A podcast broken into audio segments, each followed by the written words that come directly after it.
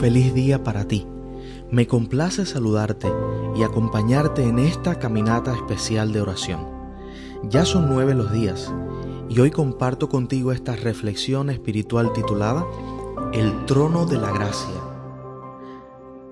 En Hebreos 4:16 encontramos este pasaje tan especial que dice, así que acerquémonos confiadamente al trono de la gracia.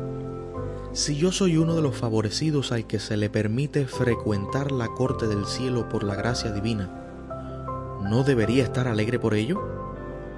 Al final yo debería estar en una prisión, echado delante de la presencia de Dios para siempre, y sin embargo, ahora me encuentro ante su trono, y aún soy invitado a su cámara secreta de audiencias indulgentes. ¿No debe mi gratitud convertirse en un gozo supremo? ¿Y no debería yo sentir que soy objeto de grandes favores cuando se me permite orar? Ah, corazón mío, póstrate ante tan magnífica presencia.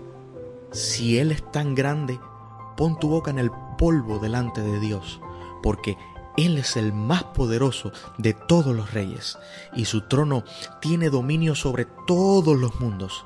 El cielo le obedece con alegría, el infierno tiembla ante su mirada, y la tierra es constreñida a rendirle adoración voluntaria. Su poder crea o destruye. Alma mía, cuando te acerques al Omnipotente, que es fuego consumidor, quita el calzado de tus pies y adóralo con la máxima humildad.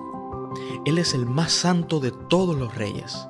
Su trono es un gran trono blanco, sin mancha tan claro como el cristal. Si a sus ojos no tiene brillo la luna, ni son puras las estrellas, mucho menos el hombre, simple gusano. Ah, con cuánta humildad debemos acercarnos tú y yo a nuestro Dios. ¿Con familiaridad? Sí, claro, pero con santidad. ¿Con confianza? Por supuesto, pero sin impertinencia. Tú y yo estamos todavía en la tierra y Él continúa en el cielo. Somos gusanos de la tierra y Él es el eterno. Antes de que nacieran los montes, Él era Dios y todas las cosas creadas deben pasar, pero Él sigue siendo el mismo. Me temo que no nos postramos como deberíamos ante la eterna majestad. Pidámosle al Espíritu de Dios que nos ponga en la posición correcta para que cada una de nuestras oraciones lleguen a ser un acercamiento reverente a la infinita majestad de lo alto.